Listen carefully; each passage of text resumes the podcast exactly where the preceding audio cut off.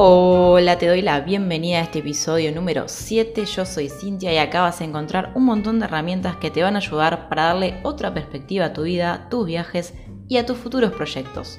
Hoy tenemos una entrevista, la primera entrevista de muchas que se vienen, por eso este episodio dura un poquito más que los anteriores, pero está lleno de información sobre visas, working holiday, sobre cómo sacar la ciudadanía italiana y la gran pregunta del millón que siempre hacen, ¿se puede viajar llevando una alimentación vegana?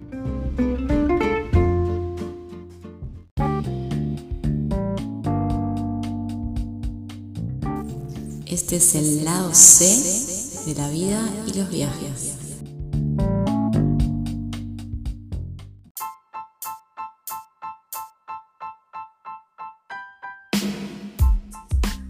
Tenemos una invitada de lujo el día de hoy. Ella es viajera, es vegana, es activista, estudia coaching nutricional, es copada, un amor de persona, un ser de luz que hoy nos va a iluminar con todo su conocimiento en este tiempo que está viajando por el mundo. Ella es Josefina Fresco.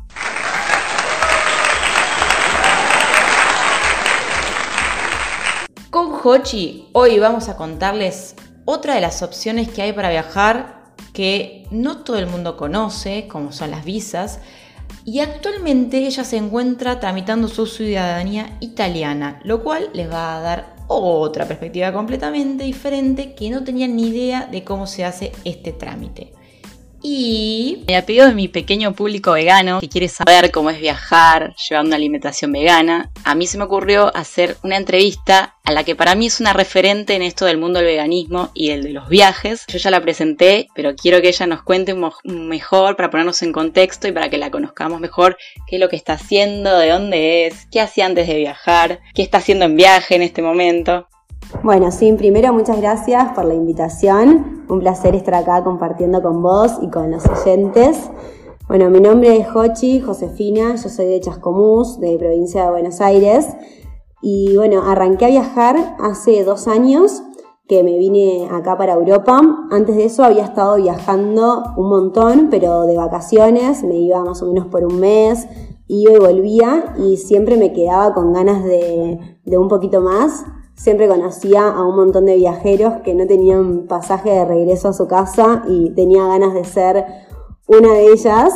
Eh, así que bueno, yo en ese momento estaba estudiando eh, en Buenos Aires y bueno, cuando terminé de estudiar eh, me decidí de venirme para acá, así que saqué la visa de Francia, que es una visa por un año, junto con Toto, mi novio. La Working Holiday. La Working Holiday de Francia, sí.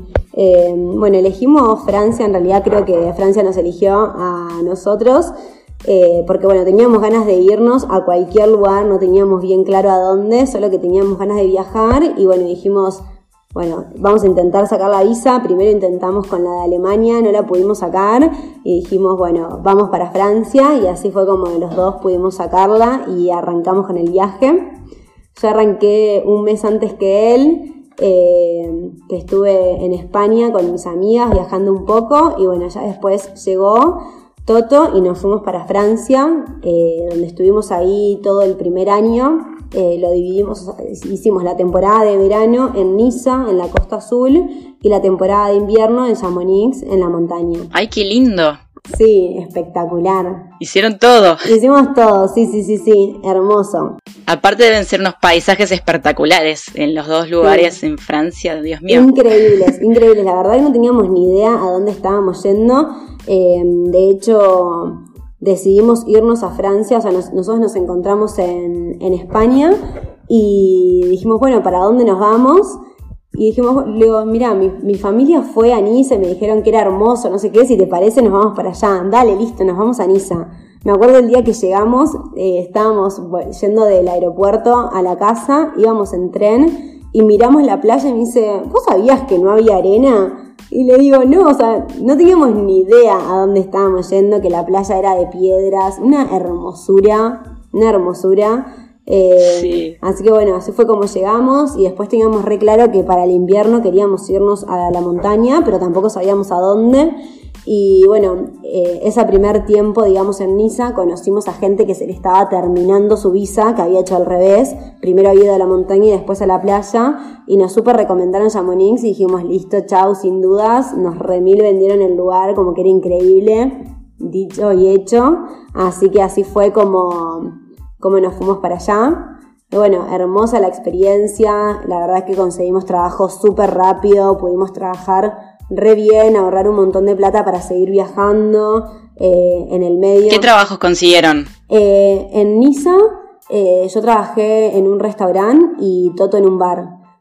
Y fue así súper rápido, o sea, llegamos, entregamos currículums y a los días ya estábamos los dos trabajando. Y bueno, y ahí en lo que fue el periodo de la interseason, digamos, entre la temporada de verano y la de invierno, nos fuimos para Asia Así que estuvimos viajando un poco por Tailandia, Vietnam, que también estuvo espectacular. Y ahí ya nos volvimos para, ah, no, nos fuimos para, para Chamonix, donde pasamos toda la temporada de invierno, el verano argentino. Y bueno, cuando estábamos en marzo, llegó la pandemia y ahí se nos vencía la visa, nosotros teníamos pasaje para volver a Argentina eh, la idea era volver a Argentina más o menos por uno o dos meses y de ahí irnos para Australia. Y bueno, con todo esto de la pandemia nos cancelaban los pasajes y automáticamente nos dieron seis meses más de extensión de la visa en Francia, así que estuvo espectacular.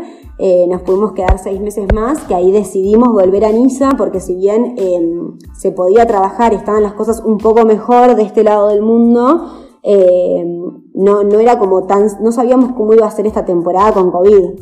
Así que bueno, volvimos a Niza, volvimos a los mismos trabajos que por suerte habíamos quedado todos súper, súper, súper bien. Así que nos volvimos para allá y hicimos por segunda vez temporada en Niza, que bueno, estuvo increíble. Bueno, genial que les pudieron entender la visa, porque si no... Una experiencia hermosa. Y bueno, ahí cuando se nos estaba eh, terminando la extensión de la visa, eh, teníamos súper claro que nos queríamos quedar por esta parte del mundo un poco más. Y bueno, ahí empezamos a meternos con todo, con el tema de la ciudadanía, que en realidad los dos pensábamos que no la podíamos sacar. Eh, y bueno, definitivamente conseguimos todos los papeles y fue así como en septiembre nos vinimos para Italia a tramitar la ciudadanía. Y bueno, acá seguimos, ahora sí, en la recta final de la ciudadanía, esperando que nos entreguen el pasaporte y todo eso, así que muy felices por este lado del mundo. Qué bueno. Para quien no sabe, eh, quiero preguntarte algo también como para, para que quede claro. Las visas, por ejemplo, la visa de Working Holiday de Francia, ¿son visas que se pueden pedir solamente una vez en la vida? Sí. ¿O se pueden renovar? No, las visas son todas por una, una única vez en la vida. Eh, hay algunas que son hasta los 30, otras que son hasta los 35. Eh, bueno, esto que nos pasó a nosotros fue, nos extendieron por seis meses porque como los últimos tres meses de visa no pudimos trabajar por el COVID, nos la extendieron seis meses más. Pero si no, no es lo normal. Lo normal es, o sea, un año de visa y listo. Por eso también está buenísimo arrancar con la visa de Francia, porque la visa de Francia es la única que no se puede sacar eh, estando en Francia, digamos. La tenés que sacar sí o sí desde Argentina porque es presencial en el consulado de Francia en Argentina. Por eso está bueno arrancar con esa, porque después, ya estando desde acá, por ejemplo, la de Dinamarca o la de Alemania, la podés sacar eh, ya estando desde Europa, digamos. Así que eso es un buen dato que, está copado. Sí, un, dato muy, muy importante. Yo la verdad que no sabía eso, pero está re bueno saber cómo se tramitan las visas y que son solamente por única vez, así que hay que como elegir bien por dónde uno arranca para empezar con este camino de las visas que la verdad que está re bueno porque te permite trabajar en otro país y ahorrar en euros. Sí, tal cual. que también es importante cuando estás viajando así por, por tiempo indeterminado, ¿no? Tal cual, está espectacular sobre todo para las personas que no tienen la posibilidad por ahí de sacar el pasaporte, eh, porque es durante un año, o sea, tenés como los mismos beneficios que una persona, en este caso francesa. Claro. Eh, entonces está bárbaro, la verdad que está buenísimo. Y ahora con esto del, camino hacia el pasaporte italiano, eh, ¿ustedes cómo lo están tramitando? ¿Tienen familiares directos que son de descendencia italiana, los dos, o están tramitando vía pareja? No sé cómo lo están haciendo. No, en realidad estamos haciéndola eh, cada uno por su parte. Yo por parte de mi familia y todo por parte de su familia. Em, los dos, o sea, son nuestros tatarabuelos. son como cuatro o cinco generaciones arriba de nosotros, pero bueno, lo que vos tenés que comprobar es que mm, la persona que vino de Italia, ese abo, no se naturalizó como argentino cuando emigró a Argentina, y bueno, necesitas todas las actas, digamos, desde esa persona hasta llegar a vos, como completar todo tu árbol genealógico con todas las actas.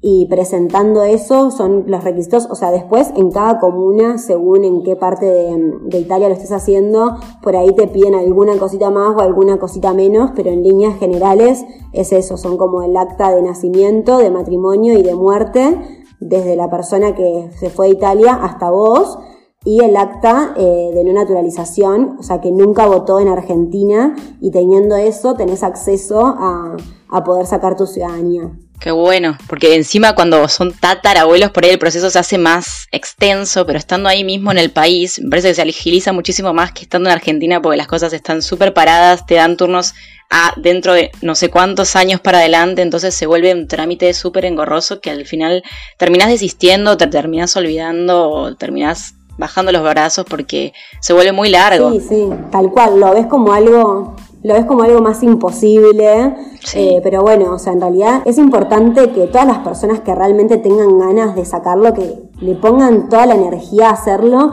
porque mm, en su momento, o sea, muchísimas, muchísimas personas, creo que es, no quiero exagerar, pero me parece que es el 60% de las personas de Argentina tienen la posibilidad de sacarlo por la gran inmigración que hubo, eh, así que salvo las personas que se hayan naturalizado, eh, casi todos la pueden sacar, porque aparte también hay que tener en cuenta que, o sea, la, cantidad de, opciones para sacarlo son muchísimas, porque pensá que, o sea, tenemos cuatro abuelos, cuatro abuelos, ocho bisabuelos, o sea, es como, pueden ser los abuelos de nuestra mamá, de nuestro papá, por cualquiera de las dos partes, son muchísimas personas, entonces son muchísimas posibilidades, y no quedarte solamente con que quizás uno de esas personas se naturalizó, y no la podés sacar, pero posiblemente sí por otra de las ramas y la verdad es que es una herramienta que te abre la puerta al mundo.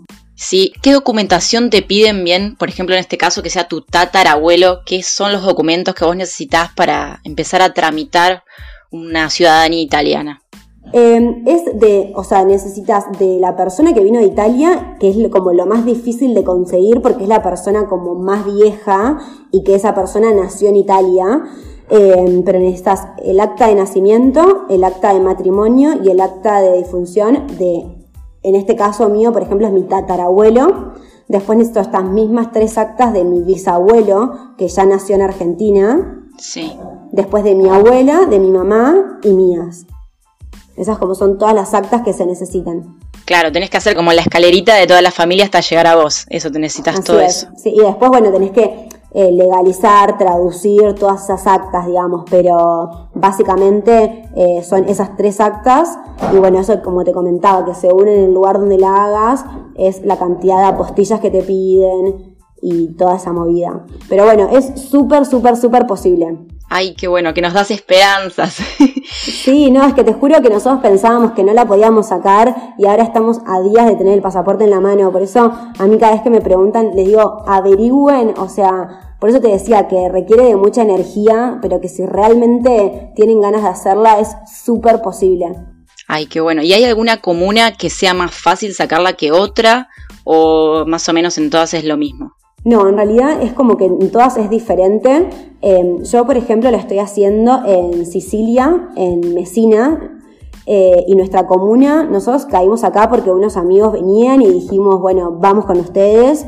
O sea, caímos como medio que sin ninguna recomendación y la verdad que la comuna espectacular. Es importante que la comuna sepa hacer el proceso porque muchas veces caes a un lugar capaz medio random que los mismos de la comuna nunca lo hicieron a este proceso, entonces como no tienen ni idea y capaz que les da un poco de fiaca y te encajonan el archivo y vos quedas como medio ahí sin respuesta.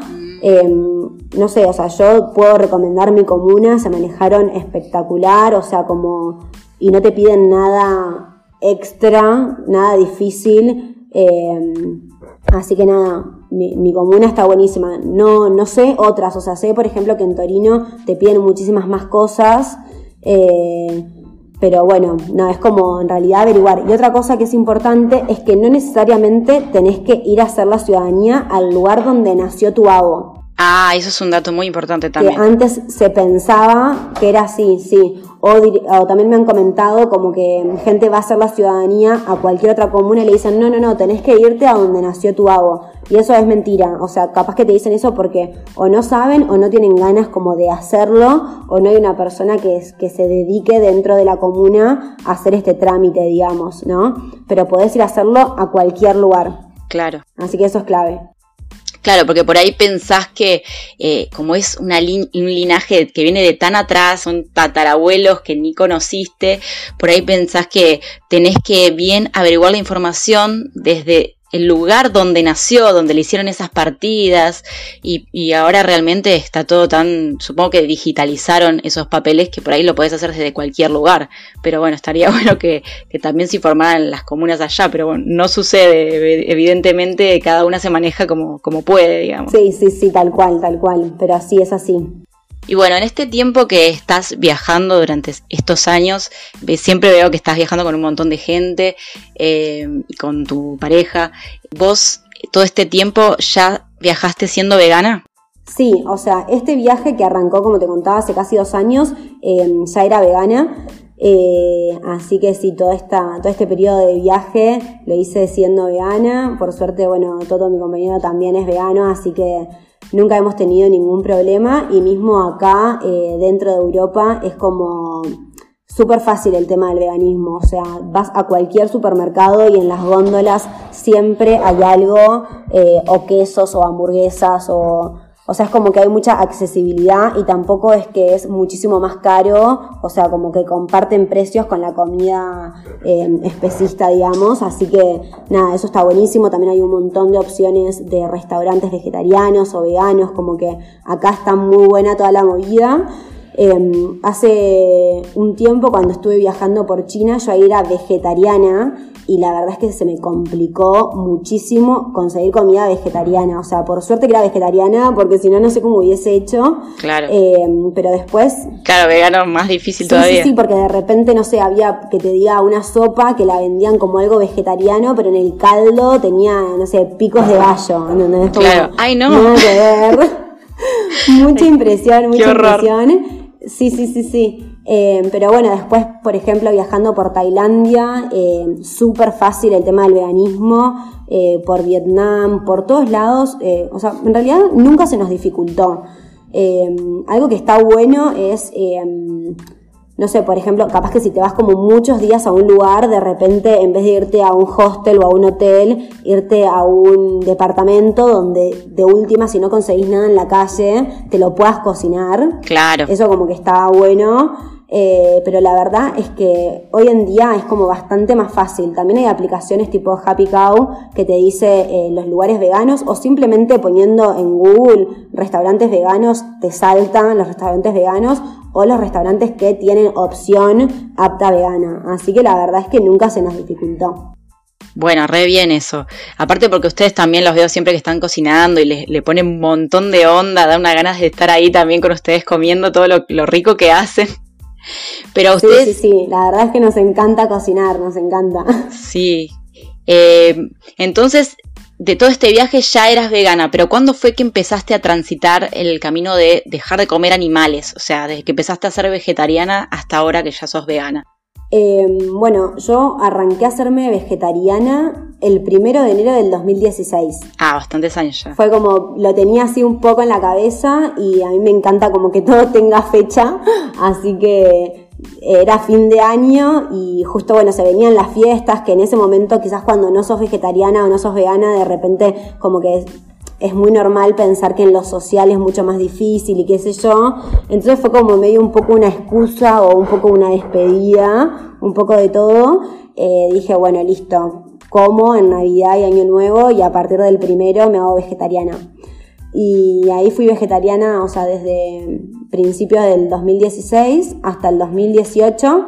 ¿Qué edad tenías? Eh, no sé ni cuántos años tengo ahora, 22 me parece. O 23.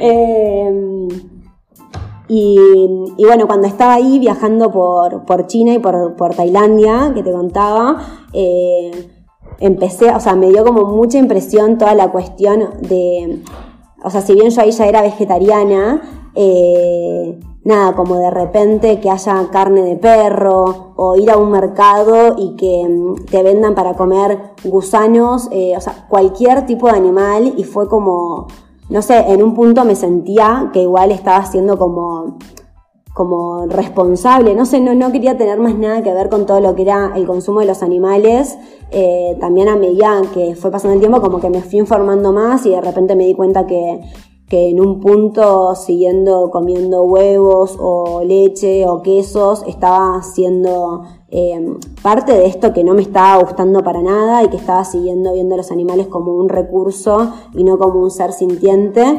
Y dije bueno vuelvo del viaje y me hago vegana así que fue ahí a mediados del 2018 cuando volví que arrancó mi proceso de, de veganismo y bueno para siempre que bueno, sí, porque a veces veo esos videos que otros viajeras, otros dos viajeros muestran que en China hay como esas bateas de animales que están vivos, por ahí animales de mar que están vivos y que los matan en el momento y debe ser terrible.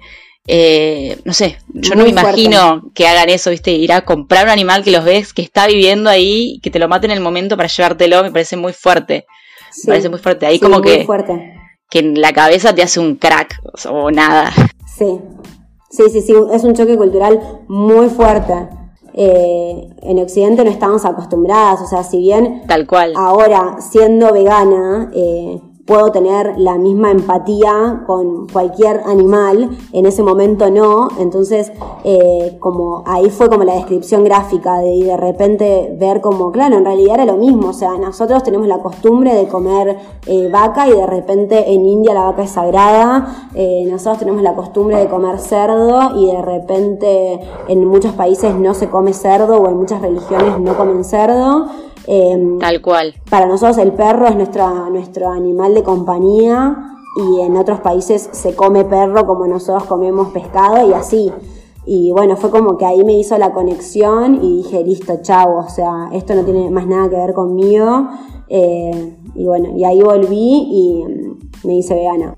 Y sí, porque la verdad que la alimentación es cultural y eso lo visualizás muchísimo más mientras vas viajando. Pero por ahí pasa que quien no viajó, quien no se preguntó de dónde viene esto, que no hizo la conexión de, que no sale del supermercado lo que estás comprando, sino que sale de un animal, de un ser que no eligió morir, que no eligió el destino que le tocó infelizmente, cuando haces esa conexión, ahí realmente es como decís, no, esto no está bien. Tal cual. Pero si no lo ves, no lo visualizás, no deconstruís la idea que la alimentación nos la impusieron prácticamente, que hay todo un sistema capitalista y consumista por detrás, que sigue avaliando todo eso, es muy difícil salir de lo preestablecido, digámosle de alguna forma. Totalmente, totalmente. ¿Vos crees que en, algún momento en esta transición eh, hay algo que sea muy difícil para realmente llegar a ser vegano, algo que te haya costado muchísimo o, te haya costado por ahí no tanto, pero que fue lo más difícil de todo este camino hasta donde estás ahora? Em, a mí personalmente, o sea, siento como que no me costó, pero al mismo tiempo, como te decía, 22 años de mi vida comí animales, entonces me costó 22 años de vida.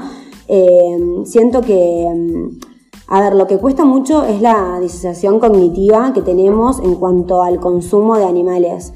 O sea, lamentablemente las personas, em, como el vínculo más estrecho que tenemos con los animales es con los animales en nuestro plato. Y con esto de la disociación cognitiva me refiero a que, por ejemplo, cuando vamos a una góndola de un supermercado y vemos, no sé, ejemplo, las lonchas de jamón, lo ves en un paquete con un packaging hermoso, con unas letras, con una tipografía, con qué sé yo, qué sé cuánto, y es imposible imaginarnos cómo llegó eh, eso, o sea, qué hay detrás de esa loncha rosita con rosa pastel divina de jamón es como que nos cuesta mucho y como hoy decías que es algo súper cultural, desde el día que nacemos em, ya lo tenemos eh, como súper incorporado, súper incorporado, creo que va mucho de la mano de la información. Eh, al mismo tiempo sostengo que cada día hay más información, entonces em, tenemos más acceso, pero bueno, es difícil em, sacarse la venda de los ojos y, y buscar esa información, porque yo creo que ya casi todas las personas, o al menos las personas que hoy pueden estar escuchándonos a nosotras, tienen un teléfono en la mano y tienen como el acceso a buscar esa información, pero requiere de coraje y de valentía realmente sacarse la venda de los ojos y ver qué hay detrás de, la comida que llega a nuestro plato. Eh, pero bueno, siento que es súper, súper, súper remil necesario. Sí, tal cual. A mí me pasa que cuando yo empecé a ser vegana, eh, un montón de gente de mi entorno, pues yo era una persona amiga carnívora, o sea, no, no me da orgullo reconocerlo, pero bueno, me criaron así y la verdad es que hasta que me di cuenta, hice el clic, era recontra carnívora, nunca faltaba carne en mi plato y era una persona extremadamente adicta a eso. Así que para mí hacer la deconstrucción fue súper zarpado porque era como que lo protagonista de mi plato no estaba más. Entonces tenía que buscar como que entender eso, que la carne no era la protagonista, sino que hay un montón de vegetales, un montón de cosas súper más ricas que desconocía y que aprendí a comer después. Eh, y mismo la, alimentación en Argentina también es muy de la carne, la carne, el asado, y entonces es como que de construirlo también, por ahí hasta lleva un poco más. Sí, es de construir aparte la mente y también el paladar, porque de repente es eso, o sea, como que mi hermano siempre me dice, me encanta tu comida, pero para mí es como el acompañamiento, o sea, yo me tengo que comer el cacho de carne con lo que vos comes y, y posta que sí, es eso, es abrir el paladar, es abrir la mente y, y bueno, tenés que tener ganas y estar realmente para esa. A mí por ahí me pasa ahora que estoy en Brasil, que por ahí, ah, viste que acá todos los, todos los restaurantes son de tenedor libre, así que vos te vas levantando y te vas sirviendo. Y la mayoría es vos pedís la carne en la mesa eh, y lo demás es todo acompañamientos. Y yo como todo acompañamientos. Y de hecho ellos lo llaman así, acompañamientos. Los acompañamientos no se pagan, solo pagas la carne y todo lo demás viene gratis. Entonces yo prácticamente como gratis acá porque digo, pero ¿cómo que le llaman acompañamiento a algo que es realmente comida, que es mucho mejor que lo que estás comiendo, que nadie sufrió, ¿entendés? Y es muy loco también ver eso. Entonces, eh, me pasa también por ahí que, no sé si a vos te pasa, que cuando empezás, eh, a, cuando empezaste en este camino, por lo menos a mí me pasó, que como yo venía de un, de un ambiente muy carnívoro, la gente a mi alrededor se empezó a incomodar con la idea de, de mi veganismo eh, incluso al día de hoy hay algunos que no lo aceptan, y hay otros que me dicen, yo entiendo todo lo que me decís, me doy cuenta que está mal, pero no puedo cambiarlo. Entonces por ahí es como esto que te decía tu hermano. Entonces es como que vos te quedás medio como, está bien, igualmente te doy amor y te comparto mi comida, y que lo vean está buenísimo, pero es como que también cuesta resignar toda esa cultura que tenemos por detrás y, poner eh, a los otros, que serían en este caso los animales, eh, por delante de, nuestro paladar, de nuestro sabor, de nuestro placer, eh, que es muy difícil también para muchas personas aceptar eso y llevarlo a cabo. Sí, tal cual. ¿Cómo lo, cómo lo viviste vos también? Sí, así, tal cual, o sea, todo lo que decís me queda súper resonando y haciendo eco porque comparto cada una de las palabras. Y, sí, realmente, o sea, es como que, bueno, a lo largo mm, del veganismo te cruzas con un montón de posturas, ¿no? De repente están las personas que se enojan y te cuestionan y te señalan con el dedo también. A ver, em, es como que en un punto yo pienso que a las personas que aún comen animales, les toca un poco el ego. Tenemos nosotros el privilegio de poder elegir qué comer, ¿no? Entonces, si una persona elige como poner el amor por delante y la otra persona no, entiendo que la otra persona se sienta un poco en desventaja. Eh, por eso están como los típicos cuestionamientos o las típicas cosas que nos dicen a las personas veganas. Y bueno, eso es una postura, como también hay otra postura que, te dicen esto, como a mí me encantaría, pero no puedo. Eh, o hay otros que que directamente como que no te dan ni cabida y te dicen, bueno, es tu dieta, yo tengo otra dieta. Eh, a mí me encanta, como siempre, dejar en claro que el veganismo no es una dieta, es una filosofía de vida. Entonces, nada, me parece clave, como siempre, compartirlo desde el amor y contar tu propia historia, o sea, qué es lo que a vos te hace...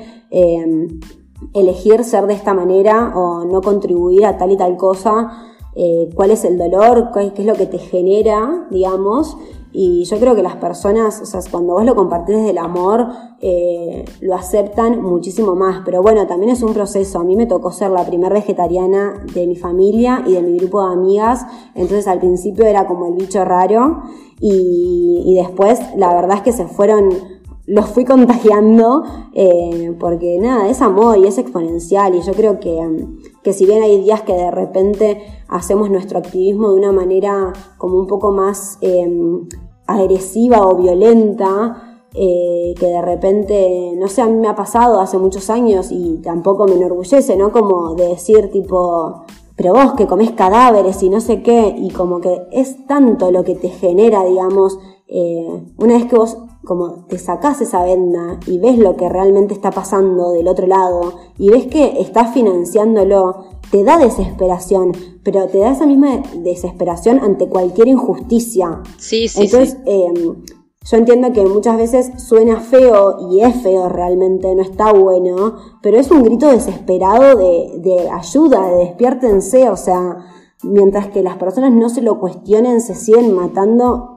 a un montón de seres sintientes que realmente tenían ganas de vivir, entonces es como un grito desesperado. Pero bueno, a lo largo de la trayectoria te vas dando cuenta que la que va es comunicarlo con amor, con respeto y nunca olvidarnos que estuvimos del otro lado y que cuando comíamos animales no éramos ni unas asesinas ni, nada, o sea, simplemente no teníamos la información y no teníamos quizás el corazón abierto de esa manera eh, para poner por delante a otro ser que a nuestras, a nuestras ganas, digamos. Tal cual, es como que teníamos todavía la venda en los ojos. Yo siempre digo que desde mi lado, para mí, el veganismo fue una puerta que se abrió y que nunca más pude volver a cerrar. Es como que entré de lleno ahí y nunca más pude volver para atrás. Entonces, lo que también quería hablar de esto con vos es como lo que venías diciendo, cuál sería eh, el activismo adecuado que deberíamos llevar. Yo veo que vos haces un activismo muy las redes, que también vas pegando stickers muy lindos por, por todo el mundo. ¿Cómo fue que empezaste con esta onda de, hacer el activismo viajero y, qué te motivó también? Eh, bueno, a mí me parece que mm, la que va es eso, es hacer activismo. O sea, si bien obviamente que me remil suma que una persona no coma animales, eh, suma muchísimo más que multiplique el mensaje. Y mm, bueno, o sea, fui haciendo distintos tipos de activismo también justo cuando, eh, o sea, yo me hice vegana y estuve en Argentina más o menos que, no sé, medio año con él. Eh, y bueno, y ahí hice cosas como más presenciales, digamos, otros tipos de activismo y justo me vine de viaje y por supuesto que quería seguir y creo que día a día como que te dan ganas de hacer más y más cosas, como que ya de repente te empiezan a quedar chicas, chicos algunos tipos de activismo, entonces siempre se va por más. Y bueno, la de la pegatina de stickers, eh, no sé, me encanta, me encanta, me parece una re linda manera de hacer activismo, de dejar como mi tag en cada lugar donde paso. Eh, y me parece que a la gente como que le gusta mucho, o sea, la de mirar los stickers o mismo de hacer grafitis, y tal, es como que llaman mucho la atención, entonces, eh, nada, me parece que pudiendo dejar mensaje mismo, no sé, llevar una remera con una frase o un buzo con una frase, o sea, es preferible llevarlo antes que no llevarlo, o sea, me parece que son actos que, son pequeñitos y que suman un montón. Eh, y todo mi activismo por redes, eh, también, me, o sea, bueno, yo lo que empecé a hacer hace Contanos del desafío fresco, de la muy fresco community. Bien, bueno. Contanos un poco de todo eso. Dale. Eh, bueno, el desafío fresco en realidad surgió, ni bien me fui de viaje, o sea, fue como una idea que un día me desperté y me cayó esa idea y lo activé. O sea, no, fue, no es que fue algo que lo venía pensando hace mucho tiempo. Eh, y fue como a raíz de que mucha gente se acercaba a decirme como que me siento sola o no sé por dónde arrancar. Y bueno, me pareció copado hacer un grupo de contención. En eso consta el desafío fresco, es un desafío de 21 días donde hacemos grupos de WhatsApp que están como no divididos, ¿no? Pero sería como la parte de las personas que ya son veganas, que son las madrinas o los padrinos, y las personas que se quieren iniciar en este mundo tanto o de reducir su consumo de animales o de iniciar su proceso a vegetarianismo o a veganismo, que son como los ahijados o ahijadas. Em, el grupo, eh, bueno, es por WhatsApp, es de 21 días, 21 días porque es lo que las personas tardamos en adquirir un nuevo hábito si lo hacemos con constancia, presencia, compromiso. Em, y bueno, son grupos de WhatsApp donde según la cantidad de gente que se anota, pero más o menos solemos ser entre 10, 15 personas. Nada, está buenísimo porque nos vamos pasando tips, recetas, em, no sé, despejamos las dudas, de repente hacemos videollamadas y como charlamos, debatimos tal cosa, miramos documentales y los compartimos y los debatimos, o tal viene diciendo, me dijeron esto y no supe qué responder y como que encontramos la herramienta entre todos y así. Em, y bueno, eso lo arrancamos hace más o menos un año y ocho meses, una movida así. Y lo de Muy Fresco Community fue como a raíz de querer profundizar un poco más en este grupo y de, lo que sería, digamos, el desafío fresco y como poder vernos la cara y compartir aún más. Em, así que lo arranqué hace dos meses y la verdad es que, em, que han estado muy buenos todos los encuentros, se han sumado eh, nutricionistas o diferentes profesionales o también activistas que yo admiro y aprendo un montón. Y bueno, damos así como herramientas y, y es eso, o sea, para, para, estar acompañados, porque muchas veces, como yo te contaba, que yo fui la primera vegetariana de mi grupo de amigas y de, de mi familia, y realmente te sentí sola. Eh, entonces, nada, me parece que está buenísimo poder hacerlo en comunidad, poder compartirlo y como tener, eh, si bien obviamente que ante una duda podés ir a Google y encontrar la respuesta, no sé, me parece como una manera mucho más humana y que también de mantener, mantenernos eh, así como más cerca. Y han surgido cosas hermosas, o sea, de repente la gente en Argentina se han juntado para ir a vigilias, que es otro tipo de activismo, eh, para ir al cubo, para salir a hacer pegatinas. Eh, bueno, y diferentes cosas y la verdad es que, que nada, re contenta, o sea, me encanta, me encanta. Y sí, siempre cuando hay otra persona del otro lado se siente como uno más contenido con lo que estás haciendo. Y, este camino la verdad que es hermoso, pero es imperfecto en, muchas, en muchos aspectos en donde por ahí no tenés el acceso a toda la información o hay o tenés estás en un ambiente social que te tira mucho en contra, entonces cuando vos empezás por este camino es genial y está buenísimo, a mí me encantó lo que estás haciendo, de tener como un grupo que te amadrine, te apadrine para poder encontrar las respuestas o, o las seguridades que necesitas en este camino que es hermoso, pero que bueno, a veces eh, uno tiene un montón de inseguridades y se siente muy solo dentro de donde está. Así que me parece una idea espectacular. Totalmente. Esto vos lo seguís haciendo, la gente se puede seguir sumando a estos, al desafío fresco. Sí, todos los meses. Eh, lo que tienen que hacer es escribirme por, por privado ahí de Instagram, que es guion bajo muy fresco y yo ya los anoto, tengo, o sea, como la base de datos de todos los meses, arrancamos el primero de cada mes, del primero al 21. Eh, sí, la verdad que, bueno, en este año y ocho meses, nueve meses, lo hicimos de manera continuada. Eh, y nada, muy bueno, o sea, Qué lindo. la verdad es que es re lindo y bueno, son grupos gratuitos eh, que te puedes anotar la cantidad de veces que quieras. De hecho, muchísimas personas que arrancaron siendo ahijadas o ahijados ahora son eh, madrinas o padrinos. Así que nada, es hermoso. La verdad que, que me hace muy feliz hacerlo. Qué bueno. Sí. Genial. Y Ahora voy con otra pregunta por ahí más oscura del veganismo. ¿Alguna vez te sentiste discriminada o rechazada por un grupo de gente o por ahí en algún país en particular te hayas sentido como que te rechazaron justamente por ser vegana? La verdad es que no. Eh, he escuchado a gente que sí, pero bueno, tengo el privilegio de que nunca me haya pasado eso, o sea, todo lo contrario.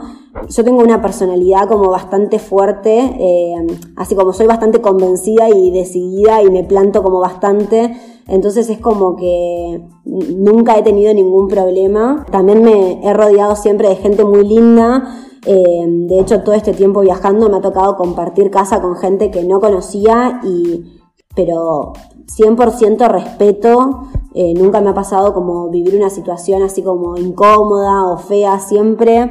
De hecho, con todas las personas que viví, eh, se terminaban haciendo veganas o vegetarianas. Así que sí, la verdad es que hermoso. De hecho, en todos los países que he estado, también súper, súper, súper bien. Una vez me pasó algo muy flashero que fue hermoso cuando ni bien llegué a Chamonix. Habíamos puesto en un grupo de argentinos Em, a ver si alguien nos podía hospedar hasta que consigamos casa, qué sé yo, y ahí me habla una chica y me dice, em, yo tengo lugar para ustedes dos si se quieren quedar en casa, pero lo único es que nosotros con mi pareja somos veganos, así que si a ustedes les parece bien, eh, por lo menos no consumir animales el tiempo que se queden dentro de casa, eh, es lo único, el único como requisito, por nuestra parte está perfecto. Y yo dije, no, listo, o sea, todo lo que quería. Genial, el lugar ideal. Así, me recibió eh, así que nada, hermoso, la verdad que, que una experiencia súper linda, nunca he tenido ningún problema, por suerte. Qué bueno, genial. Yo estoy viendo como que Europa está muy por delante en esto de lo que es el vegetarianismo, el veganismo. Incluso Holanda creo que sacó ahora un comunicado que quiere que, quiere que toda la población adopte una alimentación 60% vegana, aunque sea, si no es completamente vegana. Y me parece espectacular que un país entero esté promoviendo una iniciativa tan fuerte como es cambiar la alimentación de todo el país por una mucho más consciente, mucho más saludable, mucho más empática, mucho mejor eh, a nivel sustentable también. Eso me parece genial. A mí me ha pasado que por viajando por Brasil, bueno, acá América Latina todavía como que no está muy muy difundido lo que es el veganismo, vegetarianismo, eh, y todavía mucho no se entiende. O sea, me ha pasado que no, que me dicen, no, esto es vegano, y cuando veo tiene, tiene queso, y vos decís, pero no, no es vegano, ¿entendés? O bien no entienden que es vegetarianismo. Dice, sí, yo soy vegetariano, pero, como pescado. eso me destruye. vegetariano. mucha gente, sí, sí. me destruye, me destruye también.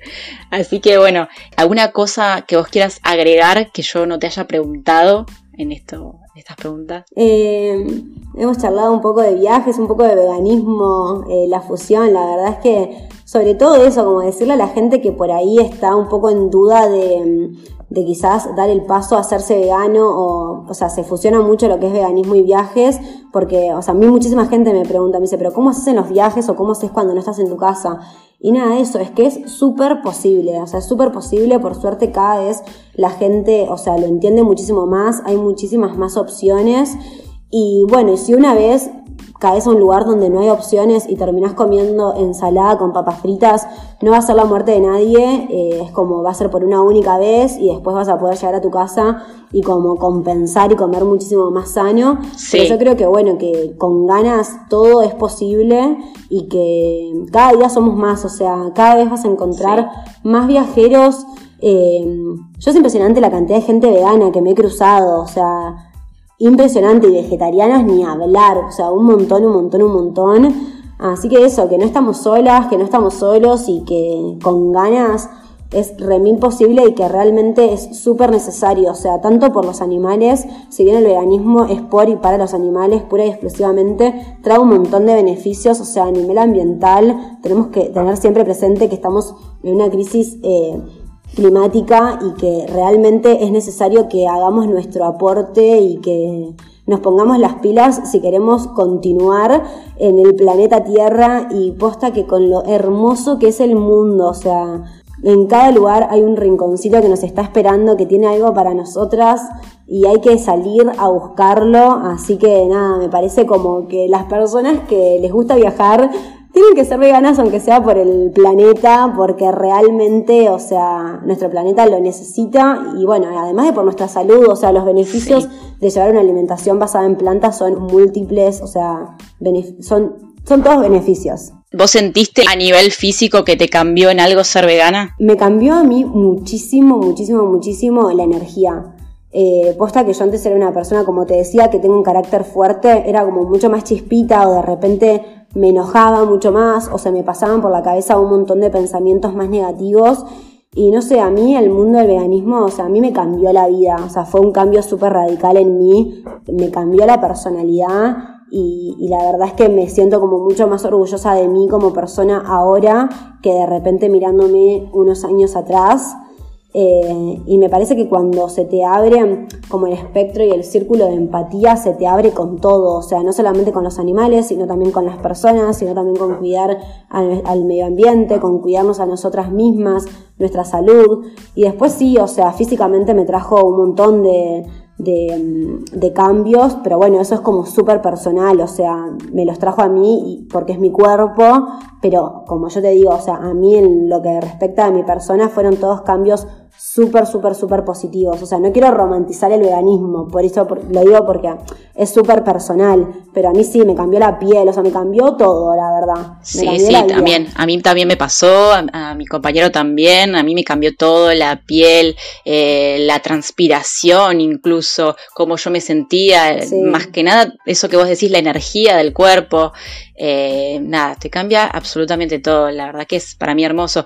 Lo que más veo que, por ejemplo, las personas creen que viajar y ser vegane es algo imposible por esto de la cultura, ¿no? Pero ¿cómo vas a viajar y no vas a probar tal cosa en tal lugar? Pero ¿cómo vas, no, no te vas a perder de conocer un país por la comida. Y yo a veces pienso que no es tan así, ¿no? Tal cual. Que no te perdés de nada, y menos cuando viajas de la forma que viajamos nosotras, que es estando bastante tiempo en un lugar, no que vas de vacaciones y te comes eso que, se come en ese país.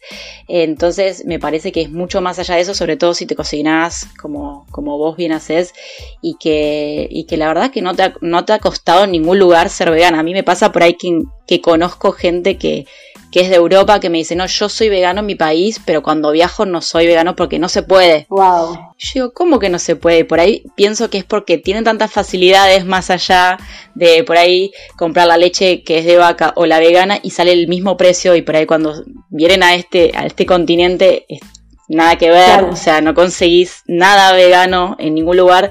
Digo, bueno, tal vez los perdono por ese lado, pero igualmente eh, hay muchísimas formas en que se puede hacer veganismo y que verduras y frutas hay en todos lados. Tal cual. y siempre es lo más barato incluso. Sí, totalmente, totalmente. O sea, eh, bueno, primero pienso que las personas igual que dicen eso tienen una alimentación basada en plantas y no es que son pura y exclusivamente veganas, porque esto, o sea, son valores que son inquebrables, ¿no? O sea, si a vos te parece que está mal y no querés financiar la, la matanza de animales, no lo vas a hacer bajo ninguna circunstancia. En cambio, una dieta basada en plantas ¿Quién no ha hecho una dieta y la ha roto a los 3, 4 días? Bueno, porque es una dieta, pero esto es una filosofía de vida, entonces bueno, como que eso me parece importante. Y respecto a lo que decías, o sea, totalmente, o sea, básicamente nuestra alimentación se basa en frutas, en verduras, en cereales, en legumbres, en frutos secos, que eso hay en cualquier rinconcito del mundo y que por supuesto que es la comida más barata y más inclusiva porque las personas eh, especistas también la consumen, o sea que cualquier persona se puede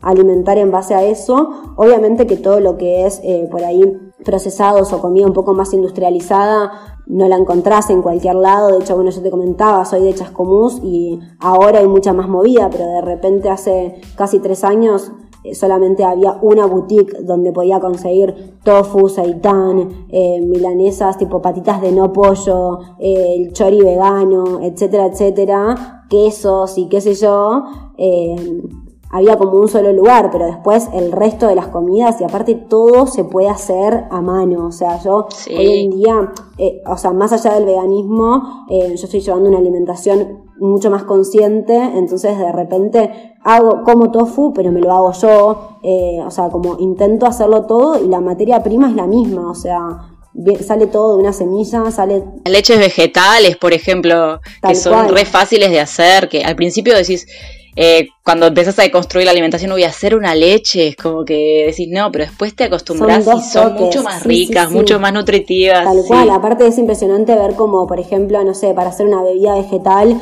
necesitas agua y almendras, por ejemplo, y de repente vas y te compras esa misma en un supermercado y la das vuelta y en la etiqueta tiene 20.000 ins, no sé cuántos productos, y vos decís, pero si es agua y almendra, entonces, bueno, nada, como de repente eso, empezar a hacer las cosas en casa. Pero bueno, para las personas que recién están empezando, obviamente que es mucho más fácil eh, poder como comprar estas cosas que hacerlas en casa. Creo que también es parte como de la transición. Eh, de repente muchas veces empezamos siendo veganas o veganos por los animales y nos olvidamos un poquito como de nosotras. Entonces de repente capaz que comemos, no sé, papa y mm, y milanesa de soja. Y bueno, de repente no está tan bueno, pero te, sal, te saca del apuro, pero con un poco más de tiempo, un poco más de información y poniéndole un poquito más de energía, puedes hacer todas esas cosas de una manera muchísimo más sustentable y muchísimo mejor, tanto para nosotras, para el medio ambiente y también para los animales. Y sí, tal cual, que es el objetivo principal de todo esto. Bueno, José, te, te súper agradezco por haberte tomado este tiempo. Siempre te veo eh, y me encanta la actitud que le encarás a la vida, a los viajes, al veganismo, al activismo. Y me pareció genial que para este episodio, donde realmente quería hablar y contar un poco de cómo es viajar llevando una vida vegana, que te hayas sumado y que te hayas tomado este tiempo. Te agradezco un montón. No, mil gracias a vos, me encanta. Compartirnos tus experiencias y tus vivencias fue espectacular. Te agradezco un montón. Bueno, muchas gracias a vos, me encantó. Te mando un beso gigante. Otro para vos. Ojalá les haya sido útil y entretenida toda la información y los conceptos que intentamos comunicarles hoy y que tengan una idea mejor formada de cómo funcionan las visas, de que se fijen si pueden sacar sus ciudadanías italianas, que tal vez no es imposible, y que viajar siendo vegane no es nada difícil ni complicado. Lo difícil es haber nacido animal.